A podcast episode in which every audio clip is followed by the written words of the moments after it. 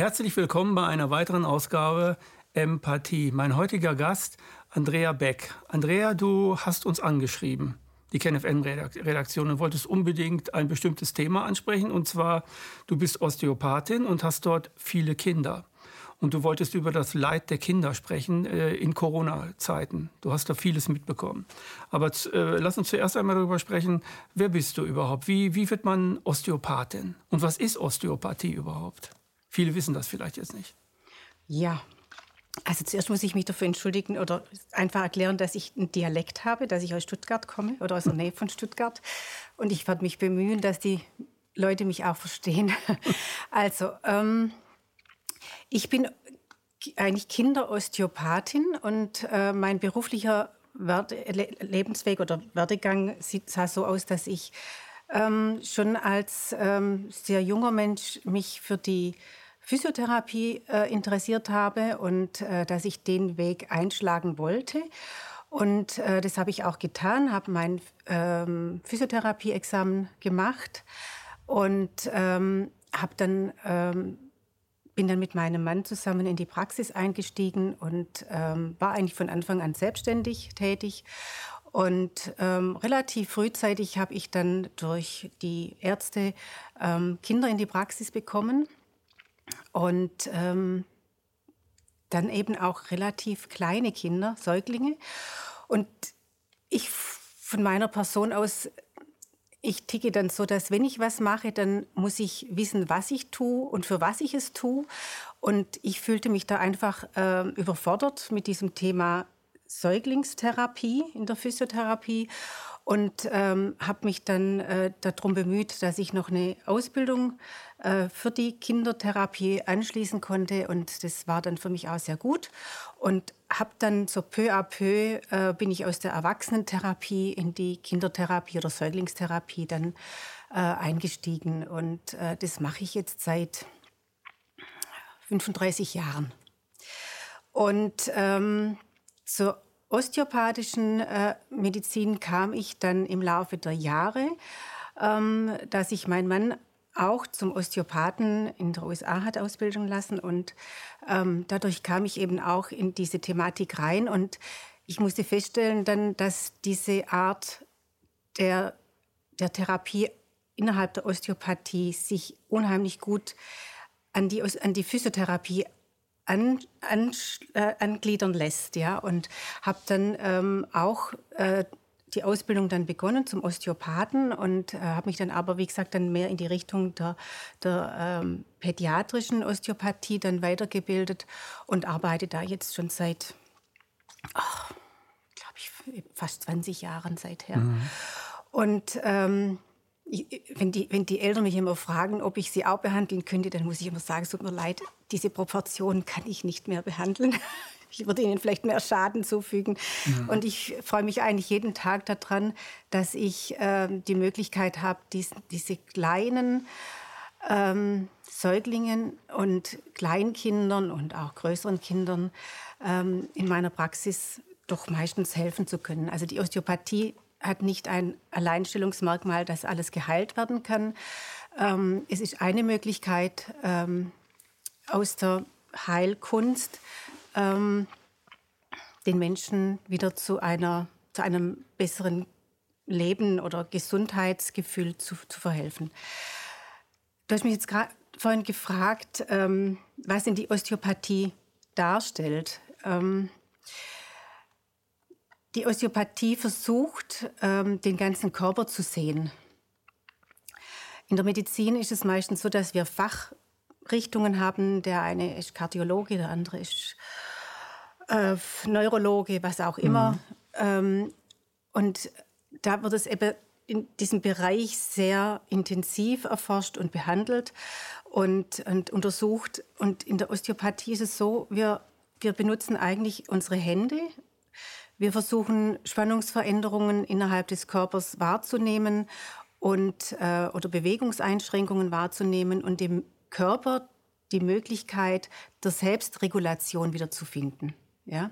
Für die Osteopathie stellt es so dar, dass wir, wir brauchen den Körper, wir brauchen den Geist und wir brauchen die Seele.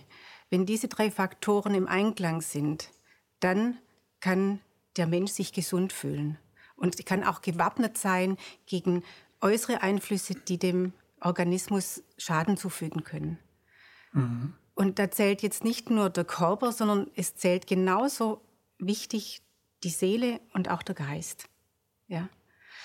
Und es bestätigt mich eben sehr häufig darin, wenn ich diese Säuglinge behandle, diese Babys behandle, ähm, was für Reaktionen da kommen. Und wenn die, nicht, wenn, wenn die nicht solche Reaktionen zeigen würden, dann, ähm, ein Erwachsener kann mir immer schön reden, ja, das hat jetzt gut getan, das war toll. Aber wenn ich bei einem, bei einem Baby eine Reaktion sehe, die positiv rüberkommt, dann weiß ich, ich habe was mit meinen Händen bewirken können. Mhm. Manchmal weiß ich auch nicht, habe ich den Eltern was rüberbringen können, nonverbal. Und die haben es wiederum ihrem Baby weitergegeben. Ich weiß es nicht. Aber ähm, das Handanlegen, die Berührung, der Kontakt, ähm, wir Menschen haben das schon immer gebraucht und wir werden es immer brauchen. Auch in der heutigen digitalisierten Welt brauchen wir das. Ist das vielleicht auch so, dass bei Babys das alles noch ganz anders und viel besser und viel natürlicher funktioniert? Also Körper, Seele, Geist, Emotion. Haben die dann einen viel besseren Sensor noch für? Also die Erwachsenen werden ja mit der, im Laufe der Zeit in diesem System, in dem wir leben, für viele Sachen abgestumpft. Vor allem emotional, sage ich immer, werden wir echt äh, ziemlich abgestumpft. Das kann ich jetzt so nicht, nicht wirklich beantworten. Dafür bin ich jetzt nicht, mhm. nicht auf dem Stand, Wissensstand. Ja. Mhm. Ich weiß nur, ähm, dass eben die, die Prägung unserer Seele oder unseres Empfindens eben nicht nur erst mit der Geburt stattfindet. Und da gibt es ja auch Studien darüber und äh, Belege darüber, dass, dass diese Entwicklung, nicht nur die körperliche Entwicklung, sondern auch die geistig-seelische Entwicklung ja schon im Mutterleib stattfindet. Mhm. Und dass der Einfluss von außen über die Mutter ja schon sehr enorm mhm. sein kann, sowohl im positiven wie im negativen Sinne.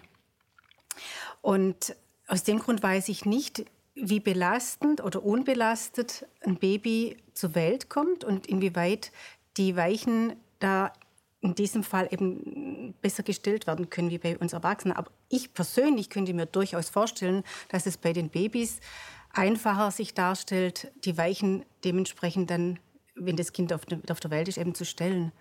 Mhm. Das könnte ich mir schon vorstellen. Aber wie gesagt, ich bin da jetzt nicht die Person, die das. Wenn du deine Arbeit machst an den Babys, ist das dann für dich so, dass du das auch fühlst? Also das hat deine Arbeit ganz viel damit zu tun, dass du dich einfühlst in das, was du tust? Ähm, Oder ist das rein mechanisch? Nein, nein, nein, nein, nein, nein. Ähm, man fühlt, also ich fühle da schon mit rein. Also wenn, wenn zu mir eine Mutter oder Eltern ähm, zu mir kommen mit ihrem, nehmen wir mal an, einem wirklich Neugeborenen, die sind ja oft, die kommen in der Zwischenzeit mit zwei, drei, vier Wochen, ja, weil irgendwelche Problematiken bestehen. Ähm, und ich schaue mir, ich, ich mache mir zuerst mal ein Bild von dem, von dem mhm. Wesen, ja. Und sehr häufig, ähm, wenn ich das Baby anschaue und mir das Gesicht anschaue, dann zeigt sich sehr häufig, wenn, wenn Probleme bei der Geburt oder auch vorgeburtlich da waren, ähm, dass das Kind einen Blick in den Augen hat, das mir einfach sagt, Hilfe oder ich, ich bin noch nicht, ich bin noch nicht angekommen. Ich äh, habe den, ich, ich habe es noch nicht gefunden, wo mhm. ich bin. Ja, ähm, das erlebe ich sehr häufig und ähm, da gehen bei mir dann, na, natürlich zuerst mal die Alarmglocken los. Und da muss ich natürlich dann ganz anders auf dieses Baby zugehen. Da muss ich natürlich noch viel sensibler sein, wie wenn jetzt ein Baby kommt, zum Beispiel mit einer Lageasymmetrie oder mit einer Schädelasymmetrie. Ähm, da geht man natürlich mehr mechanisch an die ganze Sache ran. Aber ähm, wenn solche Signale kommen von einem Baby, dann muss ich natürlich ähm, sehr viel mehr Empfindung aufnehmen zu dem, zu dem Baby dann. Und ähm, auch von der Anamneseerstellung muss ich natürlich da dann ganz andere Dinge fragen und äh, mir erklären lassen, was eben so alles im Vorfeld war. Mhm. Und ähm, das war eben jetzt in letzter Zeit waren das sehr viele Dinge, die ich da erfahren konnte. Mhm. Gibt es äh, vielleicht auch ähm, äh, Veränderungen bei Babys äh, von der Art und Weise, wie sie geboren wurden? Inwiefern? Also es gibt Kinder, die werden mit Kaiserschnitt geboren, es gibt Kinder, die werden mit der Zange rausgeholt, es gibt Kinder, die flutschen einfach nur so raus. Mhm. Also da gibt es sicherlich Unterschiede auch in der, in der Körperstruktur vielleicht. Ja. Dass also, sich da was verschiebt oder ja, so? Also ähm, die natürlichste Geburt ist natürlich die Spontangeburt. Und man strebt auch dazu hin. Also zum, zum, zum Glück sind wir, wir, also wir, ich spreche jetzt von, ähm, von den Gynäkologen und vor allen Dingen von den Hebammen, von den Entbindungskliniken, von den Gebärhäusern, ähm, sind wir in der Zwischenzeit in den letzten Jahren wirklich dazu übergegangen, dass wir die sogenannte sanfte Geburt machen möchten oder der, der, der Mutter ermöglichen möchten. Und ähm, dann stellt sich das natürlich immer dar, dass das auch eine Spontangeburt ist. Das heißt also, dass das Baby mhm. auf normalem Wege äh, zur Welt kommt. Ja?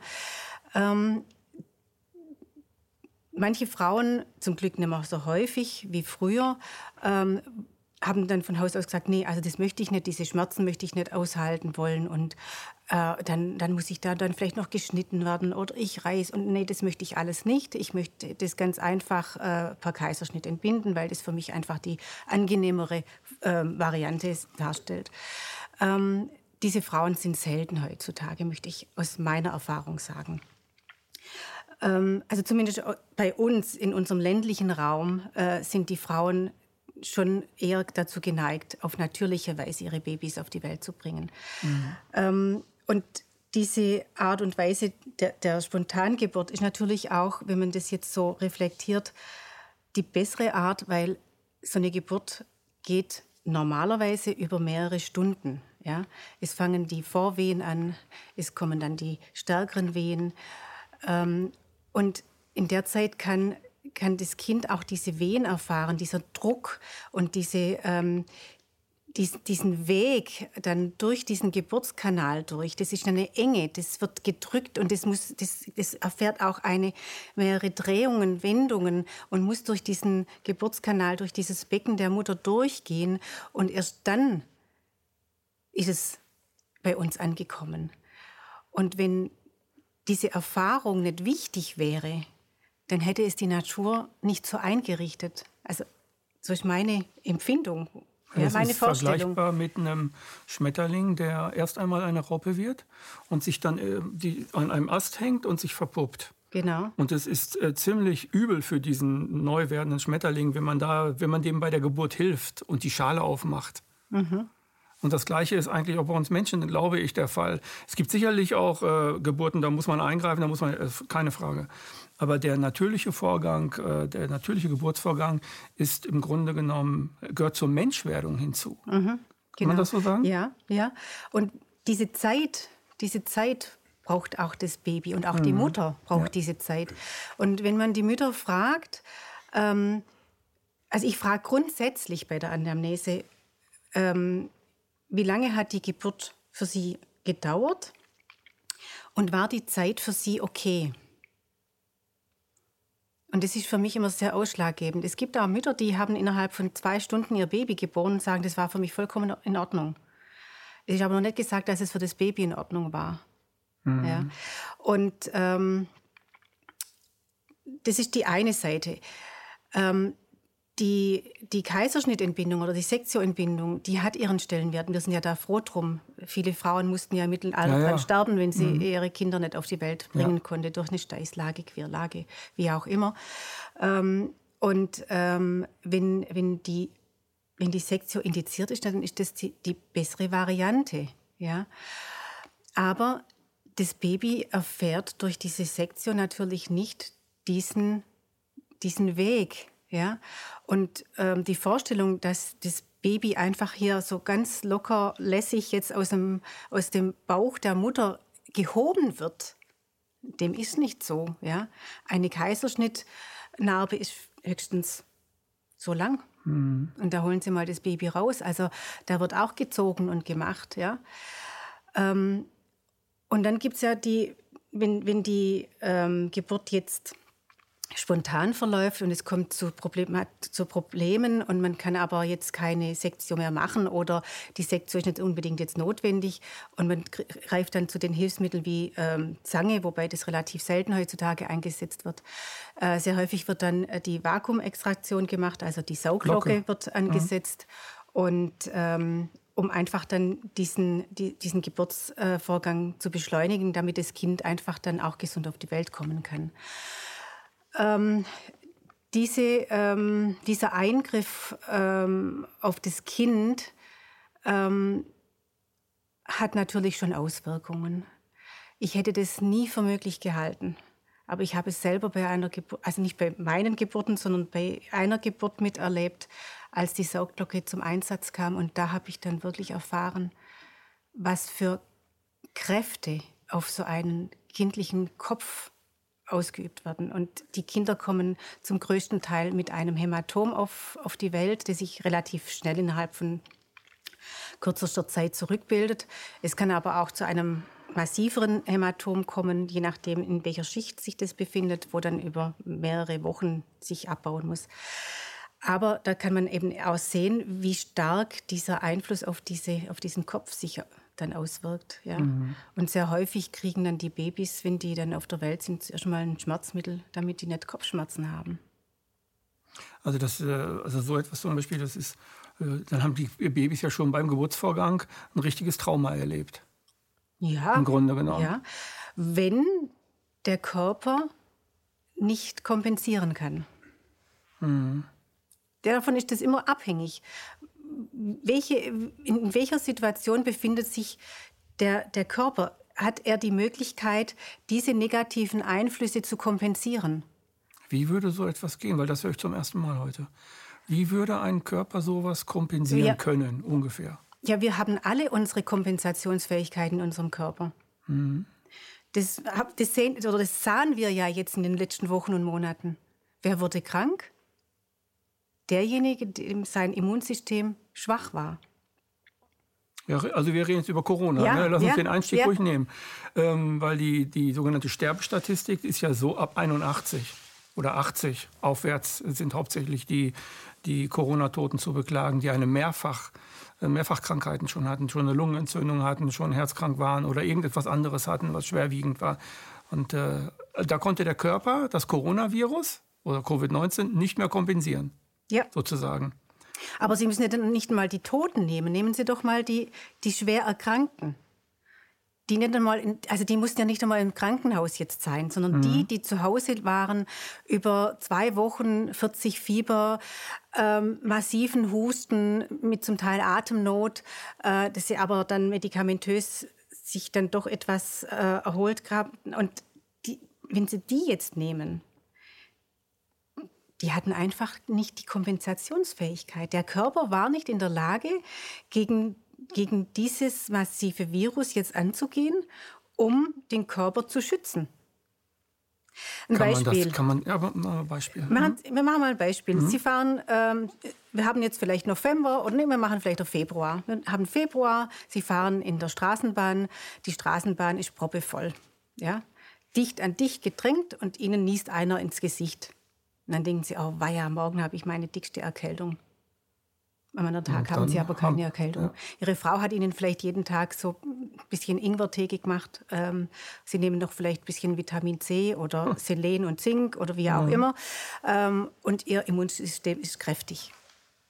Dann haben sie am anderen Tag keine Erkältung.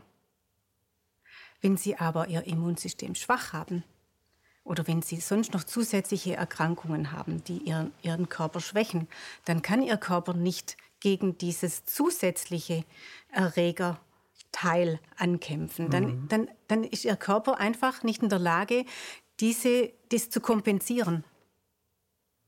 Louis Pasteur, der Begründer dieser Viren, der Mikrobiologe mhm. und so weiter, der hat ja ganz, ganz lange bis zu seinem Sterbebett die Theorie gehabt, dass es böse Keime in der Luft gibt, die uns krank machen. Und sein Kontrahent hat immer gesagt, nein, nein, lieber Pasteur, es ist das Milieu. Und wenn das Milieu ordentlich befüttert wird und wenn das Milieu in Ordnung ist, dann kann der Erreger ruhig kommen. Hast du, bist du aber nicht krank. Und Pasteur hat da richtig gegen angef wurde richtig angefeindet. Und, so. und Pasteur hat an seinem Sterbebett angeblich gesagt, das Milieu ist es, nicht der Erreger. Und das höre ich heute von ganz, ganz vielen Naturheilmedizinern, die auch in diese Richtung Milieu gehen. Und das ist das Gleiche, was du gerade sagst. Mhm. Das Milieu.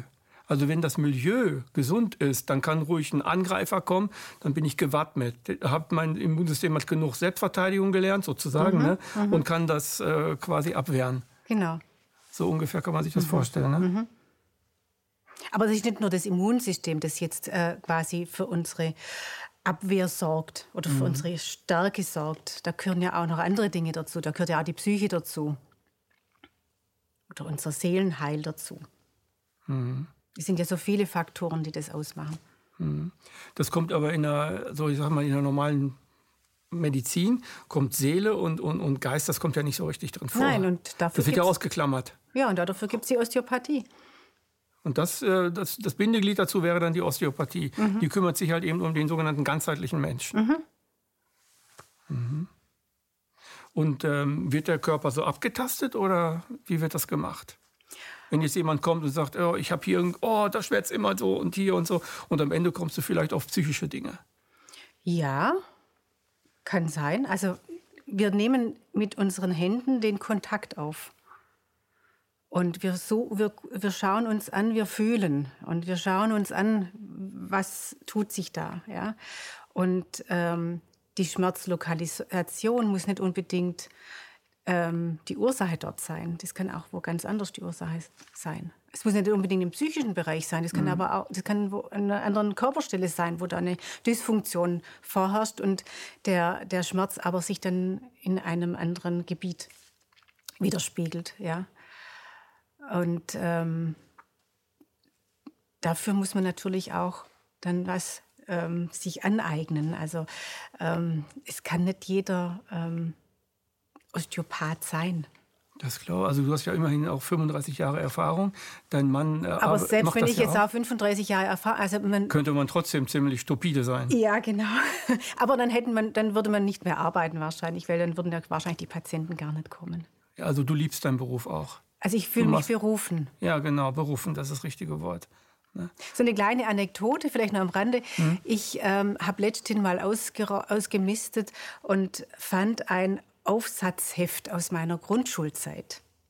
Und da, hab ich, da wurden wir, hatten wir die Aufgabe, ähm, wie siehst du dich, wenn du 30 Jahre alt bist? Mhm. Und dann habe ich dann da geschrieben, ähm, dass ich Kinderkrankenschwester werden will. also mit Kindern passt, Kranke auch. Also ich sehe mich Geht schon... ja in den Bereich rein. Also was ja. ein kleines Kind unter Krankenschwester versteht, ist ja vielleicht was ganz anderes, als was es dann ist. Ne? Mhm. Also wie gesagt, ich fühle mich schon berufen für diese Arbeit und ich, ähm, ich freue mich auch jeden Tag in meiner Arbeit. Mhm. Und wenn ich dann auch die Kinder wieder sehe, wie sie sich entwickelt haben, oder wenn dann die Geschwisterkinder kommen zu mir zur Behandlung, dann sehe ich auch wieder was aus den großen wurde und ähm, man hat schon eine Freude daran an den Kindern. Und das Schöne bei den Kindern ist eben, da geht es aufwärts. Drum ähm, möchte ich Hat man Erfolg mit? Hat man ja, leichteren Erfolg? Ja, da hat man natürlich. Machen die mehr mit oder? Nee, aber der Körper ist ja noch jung, der ist ja noch, noch Unbelasteter. Ja, und der, den kann man ja noch besser, ähm, also ich möchte jetzt nicht sagen formen, sondern man kann die Weichen noch viel leichter stellen, wie bei einem Erwachsenen oder bei einem ähm, älteren hm. Patienten oder Menschen. Hm. Ja, von daher ist die Arbeit natürlich viel leichter und man kommt leichter zu einem positiven Ergebnis. Hm. Aber trotzdem, glaube ich, muss man ein Händchen dafür haben.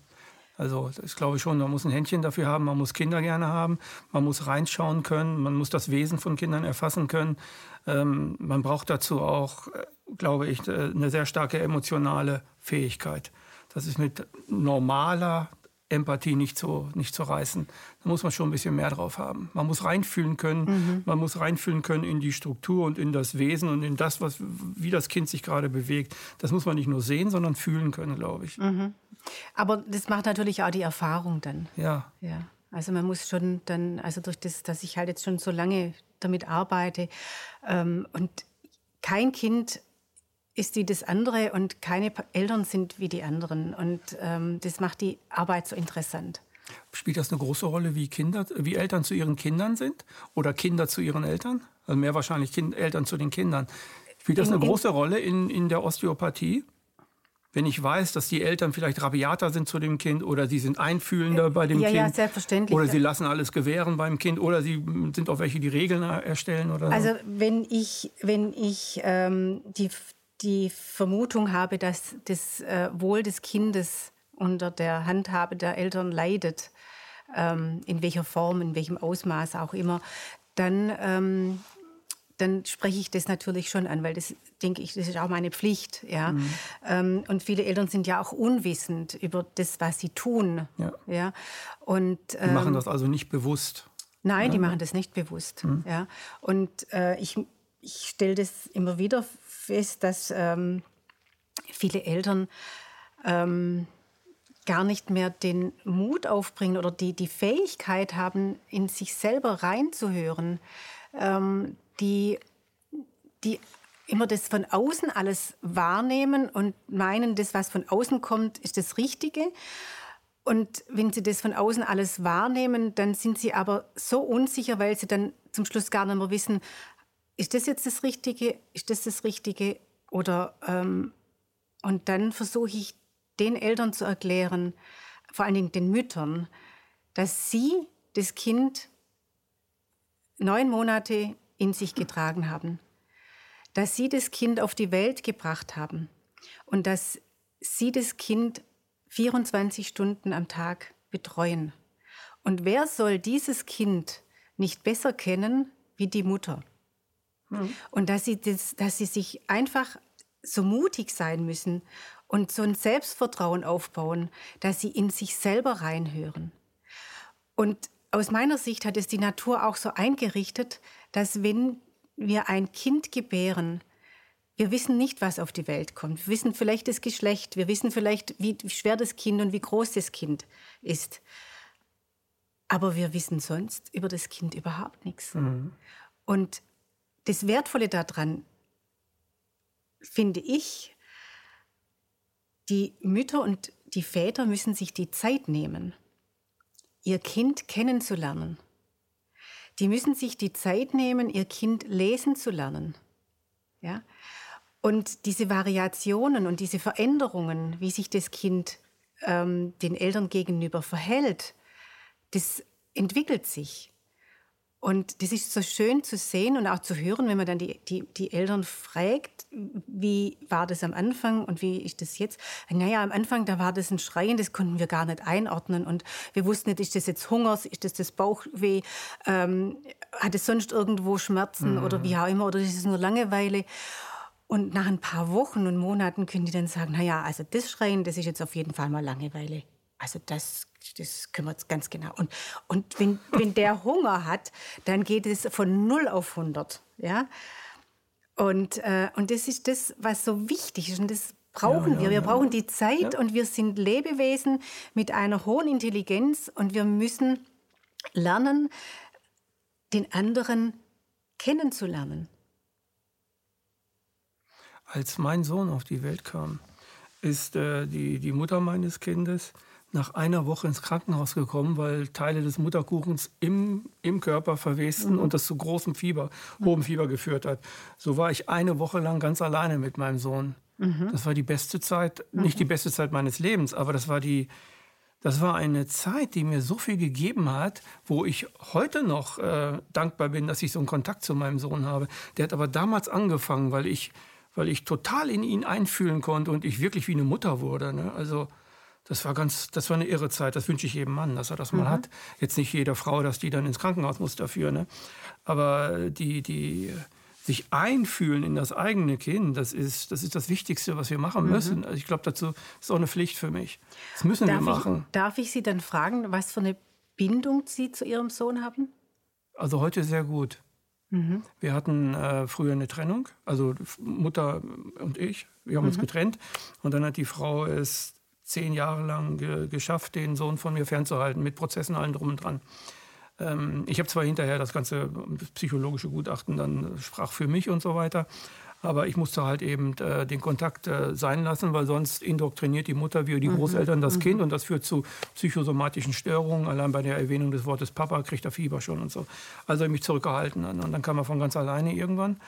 Und seitdem sind wir die besten Freunde sozusagen. Also die besten Freunde vielleicht auch nicht, aber wir haben ein wahnsinnig tolles Verhältnis, hätte ich mhm. nie gedacht. Mhm. Wir können über alles und, reden. Und ich möchte, ich möchte behaupten, da können Sie auf die Zeit zurückgreifen, er, ihr Sohn konnte auf die Zeit zurückgreifen, wo Sie mit ihm alleine waren am Anfang. Weil diese Zeit, diese Anfangszeit ist für die Bindung, für die Bindungsfähigkeit zwischen Eltern und Kind so entscheidend. Mhm.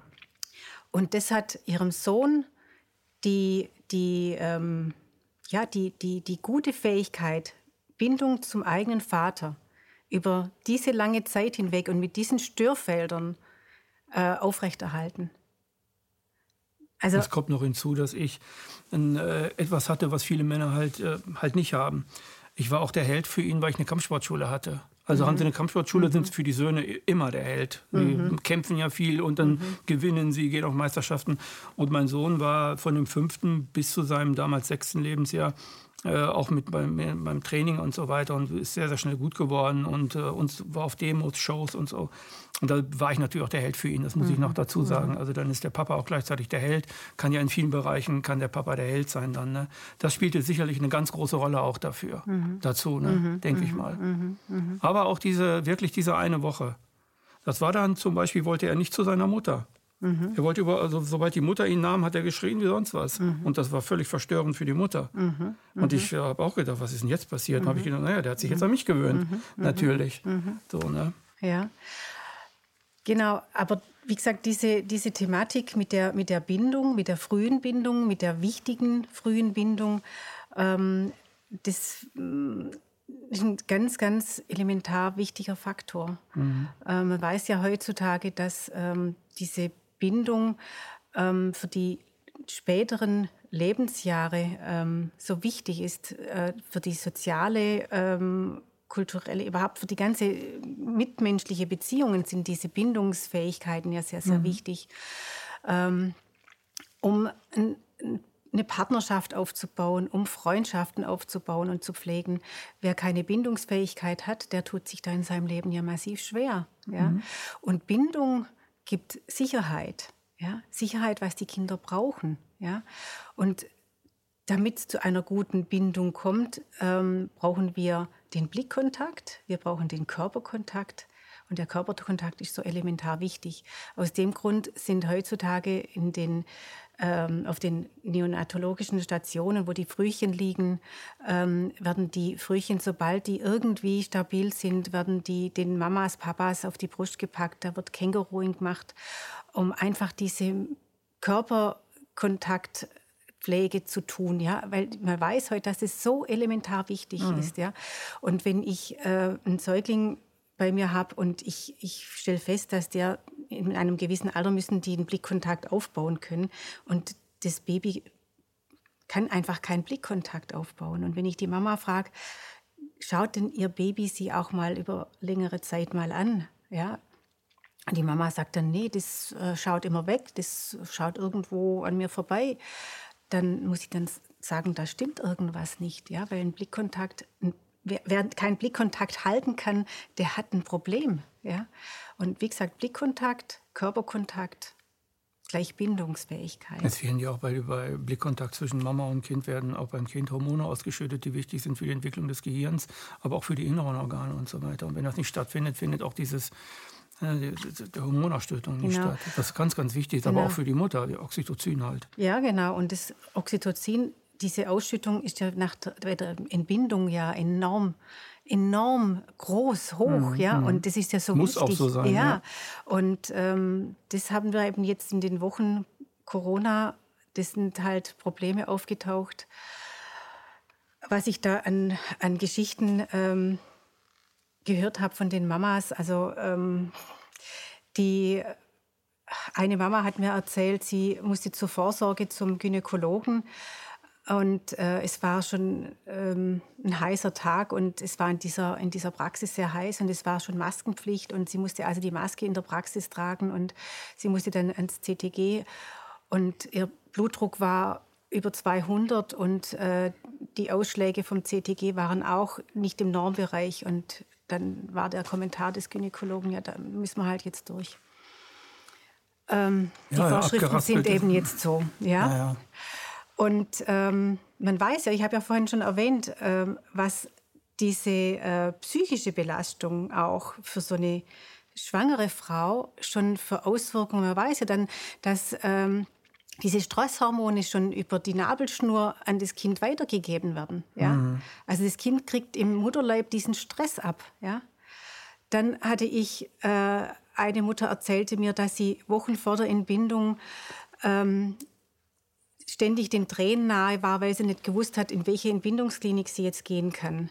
Weil ähm, wir haben unterschiedliche äh, Träger von Kliniken, die unterschiedliche äh, Richtlinien aufgestellt mhm. haben. Es gab welche, die hatten, ähm, da durfte die, die Väter durften in den Kreissaal mit rein.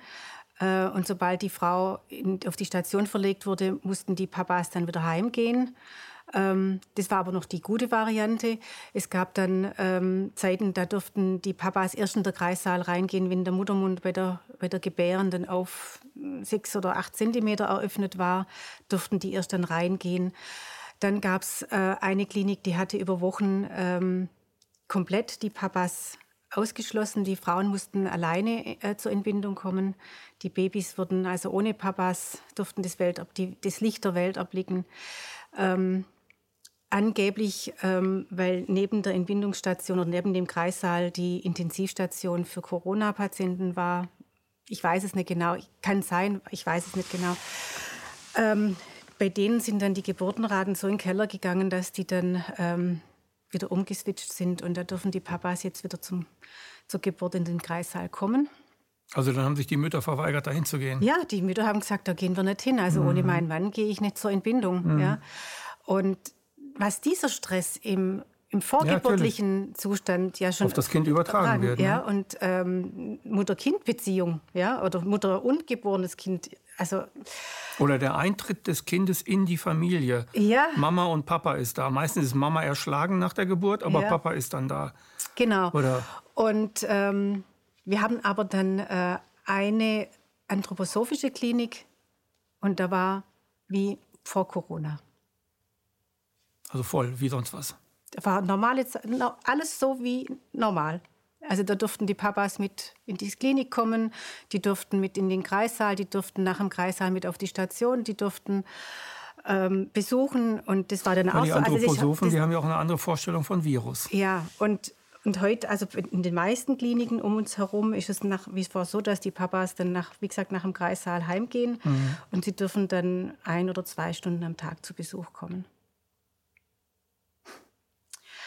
Ja, oder dann gab es auch Kinder, die ähm, auf die Welt kamen und eben irgendwelche organische Erkrankungen hatten, die dann gleich eine Herz-OP hatten, die eine Darm-OP hatten, die ähm, mit den Nieren Probleme hatten. Ähm, die mussten dann zuerst mal auf Intensivstation. Dann konnten die Eltern sich in einem in einem äh, Haus einquartieren. Da gibt es dann so Familienzimmer und dann durfte aber immer nur ein Partner äh, das Kind auf der Neo besuchen und im Wechsel. Und sobald das Kind aber von der Neo-Station auf die normale Kinderstation kam, ähm, durften die, äh, musste die Mutter dann dabei sein und dann durfte aber der Papa gar nicht mehr kommen. Die Mutter durfte auch das Zimmer nicht verlassen. Also meine Mut eine Mutter hat mir erzählt, sie waren zu viert in einem Zimmer und jeder hatte sein Kind dabei. Jedes Kind hatte, war angeschlossen an einen Monitor, wo gepiepst hat. Ähm, sie durften das Zimmer nicht verlassen. Äh, sie mussten also warten, dass die Schwestern kamen, um, wenn es nur eine Flasche Wasser war oder wie auch immer. Ähm, sie waren im Grunde genommen eingesperrt. Ja? Also sie durften nicht in die, in, in die, in, zum Kiosk runter oder in die Cafeteria, um sich einen Kaffee zu holen. Also sie mussten in ihrem Zimmer bleiben, es durfte auch kein Besuch kommen. Und das über dann zum Teil zwei Wochen. Und das in, in ganz Deutschland, also nicht nur, also ganz Europa, ne?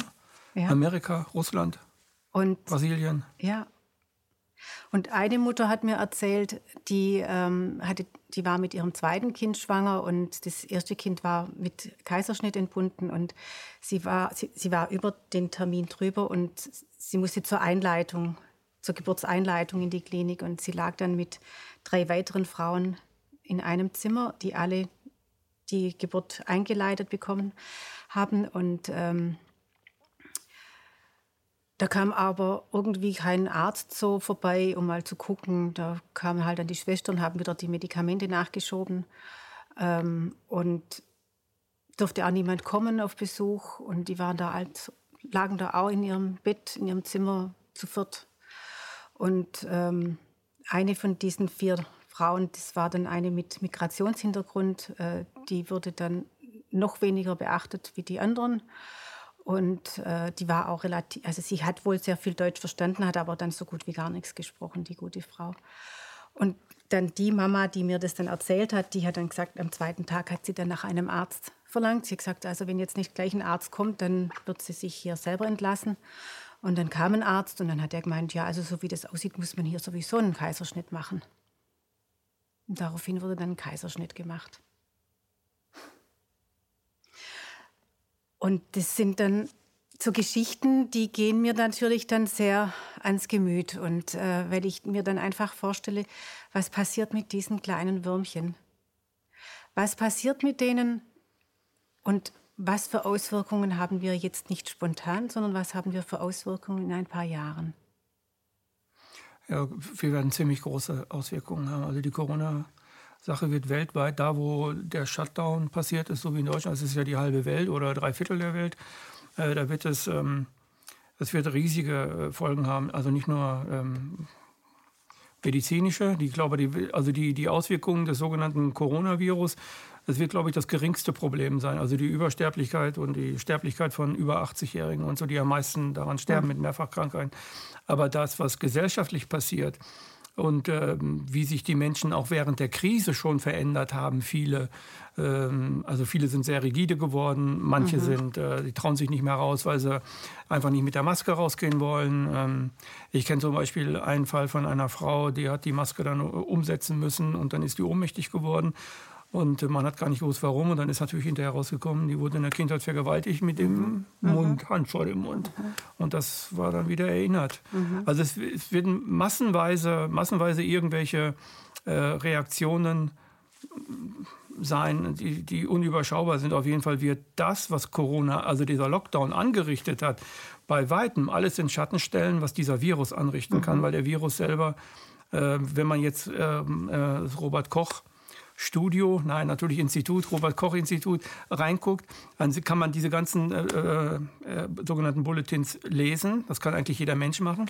Und da ist vollkommen klar, dass das, dass das Coronavirus, also das äh, SARS-CoV-2, genauso harmlos oder auch äh, tödlich sein kann wie ein normales Influenza-Virus. Wahrscheinlich sogar noch darunter. Mhm. Also die Streckstudien äh, die werden halt nicht beachtet, ne? Mhm. Macht die mhm. Kanzlerin nicht.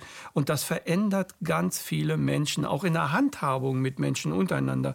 Auch die Beziehung zwischen Ärzten und Patienten, kann ich mir vorstellen, ist eine andere. Oder zwischen Kassiererin und, und ähm, Einkaufskunden mhm. und so weiter. Mhm. mhm. Das wird vieles verändern. Also es gibt Familien, die sind zerstritten und so. Mhm. Aber nochmal auf die Kinder zu kommen, äh, auf die Auswirkungen. Also ich muss jetzt sagen, ähm, ich habe das Glück, dass ich in meiner Praxis ähm, Patienten oder Eltern habe, die ähm, in Corona-Zeiten, als so dieser Lockdown so intensiv war, also die haben sich gefreut, dass sie zu mir kommen durften. Sie kamen mit Freude. Mhm. Ähm, sie haben immer gesagt, dass, ähm, sie können mit einem guten Grund zu was Gutem gehen.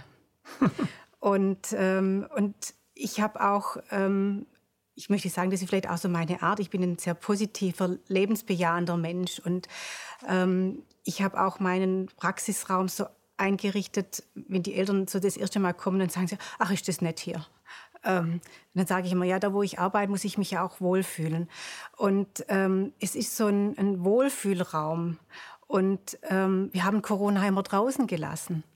Und das tat den Eltern gut. Und die Eltern haben mir dann auch, ich möchte sagen, 99 Prozent der Eltern haben zu mir dann auch gesagt, diese, die, die, dieses, diese Zeit, wo man den Kontakt ähm, meiden sollte zu den Nächsten, also auch zu den Nächsten sozusagen, mhm. haben die jungen Familien genossen.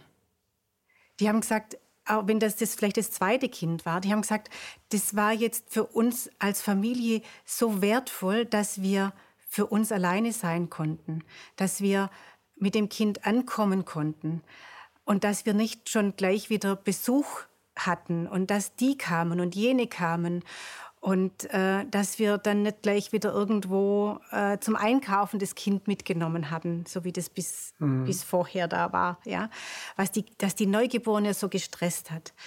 Ähm, ich habe jetzt im Grunde genommen nichts gegen Babykurse, die so angeboten werden. Aber das hat in, in, den letzten Jahren so überhand genommen, dass die Mama sich mit ihren Babys zu sämtlichen äh, Babymassage ist alles wunderbar, sage ich gar nichts dagegen. Aber dann gibt es dann alle möglichen an, an Babykursen äh, und dann sind die von einem zum nächsten, ja. Und ähm, die konnten eigentlich gar nicht mehr daheim ankommen. Und das war jetzt in der Zeit was sehr, sehr Wertvolles. Und ich hoffe für die Kinder, dass, das, dass diese, diese äh, Möglichkeit des Ankommens und dieser Ruhe, dass die das etwas auffangen kann, was das andere ähm, negativiert hat. Mhm. Ja, die Zeit des Einfühlens, die ist vielleicht auch durch Corona äh, ja, sehr, sehr, sehr, sehr klein geworden dass man sich zurückzieht mit dem Kind. Also es ist eigentlich wichtig. Man zieht sich zurück mit dem Kind und lässt das Kind erstmal ankommen und lässt die Familie erst einmal entstehen. Ich sag mal, die neue Familie. Für mhm. das Kind ist es immer die neue Familie, ja. auch wenn zwei Geschwister schon da ja, sind. Ja. Die bewundern aber und gucken, oh und so. Mhm. Und das muss es alles erstmal kennenlernen. Und wenn es von einem zum anderen gerissen wird und Mama Maske auf und Papa Maske auf, äh, mhm. dann äh, wird das, äh, glaube ich, sehr, sehr schwierig für, so, für so ein mhm. kleines Kind. Anders stellt sich natürlich oder hat sich dargestellt für die, für die Familien, die eben größere Kinder haben. Und also da musste ich auch feststellen, dass da zum Teil Situationen entstanden sind, die einfach äh, sowas von unmenschlich sich dargestellt haben. Also wenn dann einfach ähm, eine Familie mit zwei Kindern in einer Zwei-Zimmer-Wohnung, äh, Papa macht Homeoffice, Telefonkonferenzen im Schlafzimmer, ähm, die Mama geht nebenher auch eigentlich noch ein paar Stunden arbeiten. Ähm, die Kinder turnen daheim in der Wohnung rum. Und Wohlstandsverwahrlosung der ja, Kinder. Ja. Die sind ja nicht mehr in der Schule, ne? Ja, weder Schule noch Kindergarten. Homeoffice, Homeschooling. Ja, ja. Ähm, was machen wir da? Naja. Und, ähm, und jetzt ähm, dürfen die, die Kinder ja wieder in die ähm, in die Schulen und in die Kindergärten, aber also in den Kindergärten, ähm, das sind Zustände zum Teil, ähm, das ist also Hanebüchern. Also, Kannst du da Beispiele nennen? Ja, also ich habe Kontakt zu einer Erzieherin und die ähm, arbeitet auch schon lange in ihrem Beruf und die hat mir dann letztens erzählt, sagt sie, weißt du, meine Chefin kam und hat gemeint, ja, die Gruppen müssen ja jetzt beieinander bleiben und die dürfen sich ja nicht mehr sehen. Also jede Gruppe bleibt in ihrem Gruppenraum und normalerweise haben die heutzutage ja eine offene ja. ähm, Gruppenführung. Die können dahin, die ja, Gruppe, ne? die können dahin. Die, die, können, die Kinder können zwischen den Gruppen wechseln und im Garten dürfen sie auch alle miteinander. Und jetzt dürfen die ja nicht mehr aus ihren Gruppen raus. Und im Garten dürfen die ja auch nicht zusammenkommen. Und ähm, da könnte man ja so Bauzäune aufstellen im Garten, dass die dann quasi in jede Gruppe dann ähm, separiert dann und die hat dann zu ihrer Chefin gemeint, ja, ob sie noch alle Sinne hat. Wir sind doch hier nicht im Zoo. Ja, das, ich habe auch gerade darüber nachgedacht. Ja. Wie so ein Zoo. Und mir hat eine Mutter erzählt, bei ihrem Kind im Kindergarten wird es wirklich so gehandhabt. Und die Kinder, die spielen dann durch den Bauzaun miteinander. Die berühren sich, die reichen sich die Spielzeuge durch. Und wenn sie sich dann nachmittags, ähm, wenn sie zu Hause sind, treffen sie sich dann mit den Kindern auf dem Spielplatz und spielen mit den Kindern auf dem Spielplatz. Gemeinsam, wo sie im Kindergarten getrennt sind. Also ich frage mich äh, wirklich ernsthaft, ne? was ist mit den Erwachsenen los, die sowas zulassen? also ich bin doch Erzieherin. Also ich habe ich, äh, ich hab viele Erzieherinnen ausgebildet, Fortbildungen gemacht mit denen. Und die sind eigentlich wahnsinnig gut drauf. Also viele sind echt gut drauf. Die sind sehr explorativ, ähm, haben auch ein bisschen was von Psychologie, haben eine Ahnung von, lieben meisten, die meisten lieben wirklich Kinder oder Jugendliche, sind sehr verbissen und sagen, oh, ich will das aber erreichen. Und dann kommt irgendein Gesetz, da wird eine Weisung draus gemacht, ist schon alles klar. Dann wird der Beamte, der, der macht eine Weisung da und so weiter. Aber ich kann trotzdem sagen, nein, mache ich nicht mit, weil das ist nicht gut für die Kinder. Ich mache nichts, was Kinder schädigt. Wieso kommen die Menschen da nicht drauf? Das ist für mich immer, wo ich denke, wie geht sowas? Das frage ich mich jeden Tag. Das frage ich mich aber nicht nur bei den, bei den Erzieherinnen, das frage ich mich bei den Pädagogen, ne? das frage ich mich bei, bei den medizinisch tätigen äh, Leuten in den Kliniken. Die müssten es ja vielleicht noch besser wissen, ne? Ja, Denkt und da frage so. ich immer, wie kann das sein, dass da von oben da irgendeiner sagt, du musst das jetzt so und so machen oder du darfst das und das nicht mehr machen und dann sind die alle gehorsam. Richtig. Und das ist das. Also zu mir hat eine Mutter dann mal gesagt, sie ticken ja wie meine Mutter. Dann habe ich gesagt, ja, kommen Sie mal in mein Alter, dann haben Sie gewisse Lebenserfahrung und dann hinterfragen Sie vielleicht so manches. Mhm. Ja? Ich habe sie dann gefragt, würden Sie sich denn impfen lassen? Ja, vielleicht schon. Dann habe ich gesagt, das ist ja prima, dann lassen Sie sich impfen. Dann brauche ich mich nicht impfen, dann kann ich Sie ja nicht anstecken. ähm, aber die sind, ich unterhalte mich dann unheimlich viel mit den Jungen, das sind ja, das könnten ja meine Kinder sein, ja, die Eltern. Mhm. Und ähm, wie leichtgläubig die sind. Unfassbar, ne? Wir leben in einer Zeit, die hat es noch nie gegeben. Und zwar die sogenannte, das sogenannte Informationszeitalter. Das hat es noch nie gegeben, seit Gutenberg die, die, den, den Buchdruck erfunden hat. Wir haben im Internet Informationen en masse. Natürlich auch total bescheuerte Informationen oder die mich nicht interessiert, Videos etc. Aber man kann, wenn man, wenn man nachforscht, und das ist, ich habe es ja auch geschafft und ich bin kein Journalist, ich habe das nicht gelernt, trotzdem durch, durch äh, Rumtippen und so weiter kriegt man das in zwei, drei Monaten, kriegt man das hin. Man kann recherchieren, das kann man sich auch selbst beibringen, das ist überhaupt nicht schwer, man muss keine Lehre dafür machen. Nicht der äh, weil es ja Google gibt ne? und weil es mhm. YouTube gibt, kann man echt viel mhm. machen. So, und ähm, das machen aber die Menschen überhaupt nicht. Die meisten Menschen, die googeln gar nicht. Ich kriege manchmal E-Mails von Leuten, wo ich denke, oder, oder die unter meinen Artikel dann reinschreiben, ja, kannst du mir die Adresse von dem und dem mal zuschreiben? Da denke ich, können die nicht das gleiche Wort gerade bei Google eingeben, dann haben die die Adresse? Mhm. mhm. Ja, aber wissen Sie dann, ähm, ich habe mir dann spaßeshalber den Newsletter von unserem ähm, von unserer Landesregierung abonniert, dass ich dann immer so auf dem Laufenden bin. Ähm, es kam dann mal zu einem Zeitpunkt, es gab dann einen Zeitpunkt, wo ich das nicht mehr lesen konnte. Ähm, ich glaube, selbst ein Jurist hätte es nicht mehr lesen können, weil es waren nur Paragraphen und der Paragraph hat sich auf den Paragraph. Ähm, das ist sozusagen ein richtiges Kuddelmuddel, was Paragraphen Ja, dann habe ich irgendwann gedacht, ähm, hallo, ist das jetzt mit Absicht? Und dann kam aber zwei Tage später, haben sie dann aber dann geschrieben, sie hätten das jetzt alles nochmal neu aufgefasst, weil das eben jetzt nicht mehr durchschaubar war. Da habe ich gedacht, ja, das ist jetzt mal was Positives. Aber es kam dann eine Meldung über die, über die Sinnhaftigkeit der Maskenpflicht und es wurden, glaube ich, drei Studien angeführt. Und ähm, mein Mann hat sich dann die Mühe gemacht und hat diese Studien dann ähm, angeschaut. Die waren dann halt alles in englischer Sprache. Mhm. Und dann ist die Frage, wer liest es? Mhm. Mein Mann hat sich dann die Mühe gemacht, es zu lesen. Mhm. Und in den Studien stand dann drin, dass die Maskenpflicht eher schädlich wie nützlich oder gar keine Wirkung hat. Ja, das ist auch, das gibt zwei Doktorarbeiten. Aber das muss man sich jetzt mal überlegen. Das kam auf der Internetseite des Landes Baden-Württemberg kamen diese drei Studien, wurden dort verlinkt. Mit einer anderen Behauptung. Ja. Mit genau der gegenteiligen Behauptung. Ja. Diese Studien zeigen, warum Massenpflicht toll ist. Ja. So nach dem Motto, ich wäre, also ich als Ministerpräsident, da sind meine Soldaten, hier stehen die, so, das ist mein Potenzial jetzt. Ja. Und in Wirklichkeit hat er sich lächerlich gemacht. Ja, Im Grunde, wenn man es übersetzt, aber, wenn man es liest. aber es, ich habe niemand gehört, der sich diese Studien durchgelesen hat. Ich habe auch Nein, die meisten tun das. Die meisten gucken auch nicht auf äh, Robert Koch Institut nach. Da kann man es alles sehen, dass der Wieler halt eben Quatsch erzählt, aber dass die Studien in Ordnung mhm. gehen. Also da sind mhm. ja richtige aber gute ist, Sachen. Bei. Aber die Leute, die, die, sobald die dann lesen, ah, da gibt es eine Studie dafür, dann wird es schon seine Richtigkeit haben. Ja, ja, die Obrigkeit, also dieses Du hast das schon richtig gesagt mit, der, mit dem Gehorsam. Für mich ist es das so, dass wir gerade ein Milgram-Experiment erleben. Also eine bestimmte Form des Milgram-Experiments, auch des Konformitätsdrucks, der Schweigespirale und so weiter. Diese ganzen Dinge, die, die ähm, Politiker halt eben schon immer ausgenutzt haben. Nur jetzt auf einem Level, das ist äh, High Level, kann man sagen. Mhm. Corona, jetzt wird eine völlig neue Umordnung der Gesellschaft, äh, werden wir bekommen und so. Es hat bestimmte Hintergründe und so weiter. Aber die Leute durchschauen das nicht, tragen ihre Maske, denken, das ist in Ordnung.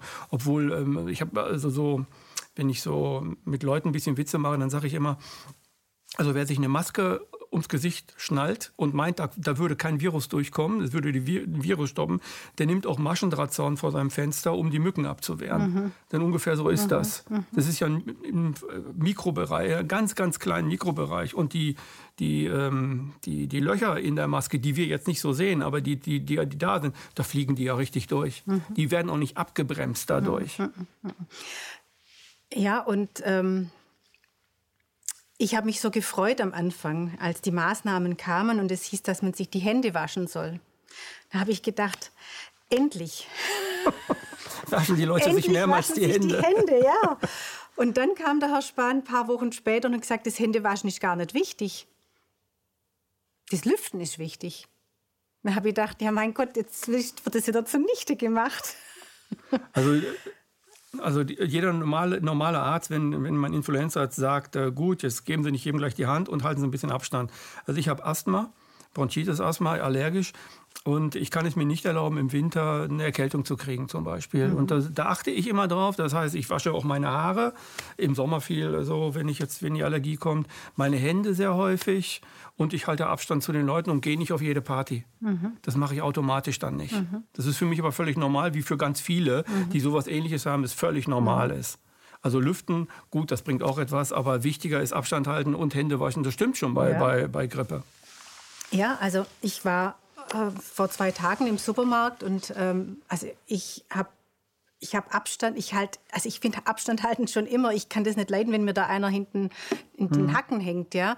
Und, ähm, und das fand ich jetzt auch so angenehm, oder das finde ich so angenehm, dass die Leute jetzt Abstand halten. Aber dann war ich an der Kasse und dann stand einer direkt hinter meinem Rücken. Da habe ich gedacht, was ist denn jetzt? Habe ich gedacht, nee, ich sage jetzt nichts, weil sonst bin ich ja wieder so ein Motzer da. Ähm, und ich fand es jetzt auch unheimlich angenehm ich bin mit dem Flugzeug gekommen und äh, musste dann in den Bus einsteigen, in den Transferbus. Und normalerweise steht man ja im, in diesem Bus mhm. äh, wirklich äh, Schulter an Schulter, Rücken an Rücken. Und die hatten dann für diese paar Passagiere drei Busse eingesetzt. Oder in dem Hotel, wo ich gerade jetzt übernachtet habe, ähm, da waren drei Aufzüge und jeder Aufzug fast 13 Personen. Und da darf aber im Moment nur zwei, maximal zwei Personen dürfen in einen Aufzug rein. Ach, das ist herrlich, ja. Ähm, mhm. Und diese, diese, ähm, diesen engen Kontakt zu fremden Menschen, warum muss das sein? Wir sollten doch lieber unsere Nächsten berühren. Ja, ja, ja. ja? Also das erinnert mich, was du jetzt gerade erzählt, erinnert mich so an die 60er Jahre. Ich bin 62 geboren und äh, so 68, 69, wo ich dann durch, durch die Stadt, also ich komme aus Gütersloh, bin ich groß geworden, und wo ich dann als kleines Kind durch die Stadt gehen konnte, ohne dass ich irgendwie viele Leute gesehen habe. Und ich habe damals als was gar nicht, Zehnjährige mit, mit anderen Jungs haben uns einen Spaß gemacht und äh, unser Gehirn damit trainiert. Wir wussten das aber nicht. Autonummern auswendig zu lernen, weil ja, es kam ja ganz wenig Autos. Mhm. Es gab ja noch den Kapitän, es gab mhm. noch die alten mhm. Mercedes 190 mhm. und so oder den alten Opel Rekord und sowas. Aber da fuhren ja ganz wenig Autos. Es gab noch keine Einkaufszonen. Mhm. Es gab dieses Gerangel noch gar nicht, mhm. dieser enge, die, dieser Raum, der eng wurde, ne, weil es so viele Menschen sind und so. so. Du wolltest ein, äh, ein Schaubild zeigen. Ja, weil ich habe mir eben überlegt, was könnten wir denn man kann ja nicht immer nur alles jetzt schlecht reden und mhm. sagen, äh, das, ist, das, das ist nicht gut und, und das läuft falsch. Und ähm, wie können wir jetzt aus dieser Situation uns heraus, herausbringen? Also wie, wie können wir damit umgehen? Ja? Und ähm, ich habe da zwei ähm, Karikaturen, die ich eigentlich anhand von denen das so etwas erläutern möchte. Ja? Mhm. Also das erste, ähm, das stellt dar ähm, so ein kleiner Wicht. Ist das so sichtbar? Ja? Mhm. So ein kleiner Wicht. Der hat einen Bollerwagen dabei und der kommt an eine Kreuzung. Und an dieser Kreuzung, da steht, also ich muss anders sagen, an der Kreuzung, die, der eine Weg, der führt hier zu den ähm, Vulkanen. Und die Vulkane, die sollen so die, die Hölle, das Schlechte, das Grausame darstellen. Mhm. Und der andere Weg, der führt hier zu Palmen, zur Sonne, zum Strand, zur Erhellung, zur Erleuchtung. Mhm. Und an dieser Kreuzung, da steht eben jetzt zu diesem Weg zum, zum Paradies, steht da ein ganz, ganz böser, böses Ungeheuer mit, mit ganz einem schrecklichen, scharfen Gebiss. Und der kleine Kerl, der denkt dann, ja mein Gott, also an dem komme ich jetzt nicht vorbei. Also das, da bin ich halt doch viel zu klein. Und, ähm, aber diesen einen Weg da zu diesen ähm, Vulkanen, das, ähm, da möchte ich nicht hin. Also nein, also das funktioniert jetzt mit mir nicht. Ich möchte doch lieber hier in diese auf diese Insel, wo es mir dann wirklich auch gefällt. Und der überlegt sich dann das Ganze, wie er das denn machen könnte. Ja? Weil loswerden kann er diesen bösen Kerl da auf jeden Fall nicht. Und dann überlegt sich der kleine Mann,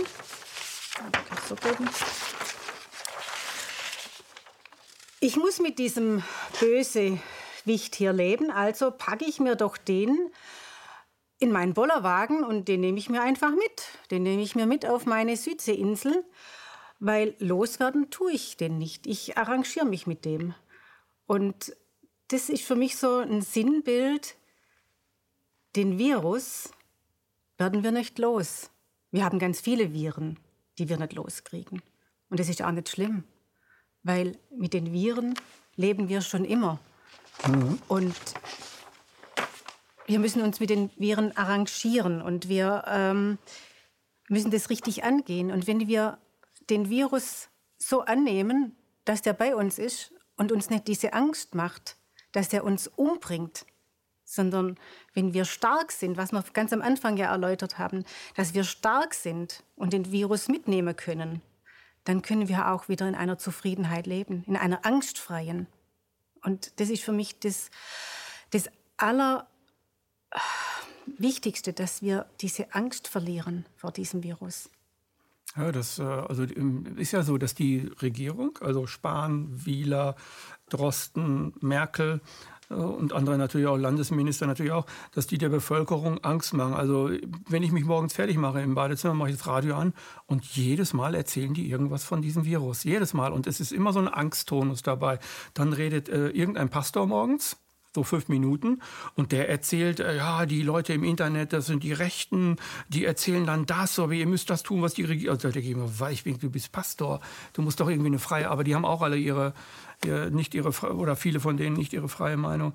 Also das, heute weiß man in der, in der äh, Medizin, dass stressbesetzte Menschen, die dauerhaft Stress ausgesetzt sind, dass die im Immunsystem dadurch ähm, kaputt machen, weil die äh, produzieren bestimmte Körperstoffe, die wiederum bestimmte Zellen zerstören. Und das ist überhaupt nicht gut. Und in Angst lernt weder das Gehirn noch der Körper irgendetwas, sondern es muss ein Ausgleich äh, geschaffen werden. Und dafür ist das, was du beschrieben hast, sehr gut. Man muss das Problem man muss das Problem äh, dadurch äh, oder kann man dadurch verkleinern, indem man es mitnimmt und dann in die Überzeugungswelt des Paradieses mitnimmt oder, oder auf den Strand und dann wird sich dieses dieser böse Mensch dort oder dieser böse Bär, der wird sich dann von sich überzeugen lassen, was besser ist. Mhm. Und vielleicht hört er auf mit seinem mürrischen und mit seinen bösen Gedanken und entfaltet dann seine Liebesfähigkeit. Also. Ja, ich meine, wir brauchen ja in unserem, in unserem Dasein, wir brauchen ja immer diese Gegensätze. Ja? Mhm. Wir brauchen das Hell das Dunkel. Wir brauchen die Wärme, die Kälte. Wir brauchen die Liebe, den Hass, weil wenn wir das nicht hätten, dann wir brauchen die Krankheit, wir brauchen die Gesundheit, weil wir wir schätzen erst die Gesundheit, wenn wir krank sind. Dann wissen wir erst, was eigentlich Gesundheit bedeutet. Mhm.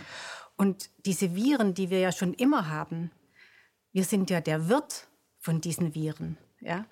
Und also ich kann mir nicht vorstellen, dass ein Virus, der sich einen Wirt sucht, sich jemand sucht, den er tötet, weil dann hat er ja niemand mehr. Nee, das ist ja, also ein Virus versucht, also Viren gibt es seit circa vier Milliarden Jahren, hat der Mensch noch gar nicht, gar kein Lebewesen, ja auch kein Plankton. Und die, alle, alles, was danach folgte, musste sich mit Bakterien und Viren arrangieren. Und das ist bis heute so gewesen. Also äh, es gibt ja auch die Theorie bei Evolutionsbiologen, dass auch der Mensch gar nicht entstanden wäre, wenn es die Viren nicht vorher schon gegeben hat, weil wir in Symbiose mit ganz vielen Viren leben. Wir leben, wir haben ungefähr 50 bis 80 äh, Billionen Körperzellen, aber ungefähr 100 bis 120 Billionen Viren und Bakterien im Körper, mhm. die in Symbiose mit uns leben. Die meisten leben im Darm äh, wirst du alles wissen. Äh, und äh, das kommt nie vor in den Nachrichten zum Beispiel, dass man äh, so jemand wie dich einlädt und einfach sagt, macht mal Prävention und lasst es euch mal gut gehen, ernährt euch vielleicht richtig, lasst euch mal richtig osteopathisch durchchecken, weil wir das ganzheitlich machen und dann könnt ihr auch eure Angst loswerden. Aber mhm. das findet halt nicht statt im, im, im, in den normalen Medien, die ich gar nicht gucke. Ich höre das immer nur. Ich gucke sie nicht mehr. aber da wird anscheinend nur Angst verbreitet. Es wird in, in Rundfunkanstalten nur Angst verbreitet. Mhm dass die Leute in, in diesen Angstmodus kommen. Und jeder, der, jeder, der versucht, eine, eine Gruppe gesund zu erhalten oder fernzuhalten von Viren, tut etwas, damit es den Leuten gut geht und nicht damit es ihnen schlecht geht und sie in der Angst sind und uh, um die Ecke, da ist er und der, da ist er auch und so. Und die, dein Partner hat das bestimmt auch, Maske im Bett und kein Sex, nein, nix hier da. Und, und all so etwas. Ne? Mhm. Ne? Das äh, denken ja ganz viele. Ich kann mir auch vorstellen, es gibt ja Leute, die fahren im Auto alleine und mhm. haben eine Maske auf. Mhm. Also das ist eigentlich ein, ein seelisches Störungsbild, Im was man so Cabriolet. zeigen kann. Im offenen Cabriolet, habe ich noch nicht Fahrrad, gesehen. Auf dem Fahrrad. Auf dem Fahrrad habe ich auch schon. Ja, ja, ja. ja, ja, ja. Also ähm, ja, ich habe letztens sogar, ähm, ich komme eigentlich vom Bodensee unten und wir haben, mhm. äh, wir, waren dann im, im, Hafen und dann saß da eine äh, auf ihrem Segelboot im Hafen, den ganzen Tag mit Maske. Den ganzen Tag? Mhm. Also ich kam morgens mal hin und kam dann mittags noch mal hin und abends und dann saß die immer nur da und hat gelesen und hatte eine Maske. Andrea, es war sehr schön, dass du gekommen bist. Ein sehr schönes Gespräch. Ich glaube, ähm, wir müssen das, was ähm, die Politiker uns versuchen zu erzählen, wir brauchen dazu eine, eine ja nicht nur eine Aufklärung, sondern wir brauchen äh, die Pflicht zum Ungehorsam. Und zwar in einer riesigen Masse gegenüber den Aussagen vieler Politiker, die nun behaupten, wir haben die Maske so lange zu tragen, bis ein Impfstoff da ist. Und äh, der Impfstoff äh, ist halt ein R, ein MR, also ein Messenger-RNA-Impfstoff. Mhm. Wir wissen, was der anrichtet, kann man sich äh, vorstellen. Äh, das sollten wir auf gar keinen Fall machen und wir sollten uns aufklären und nicht in der Angst leben. Nee. Das war eine weitere Sendung Empathie, heute mit Andrea Beck.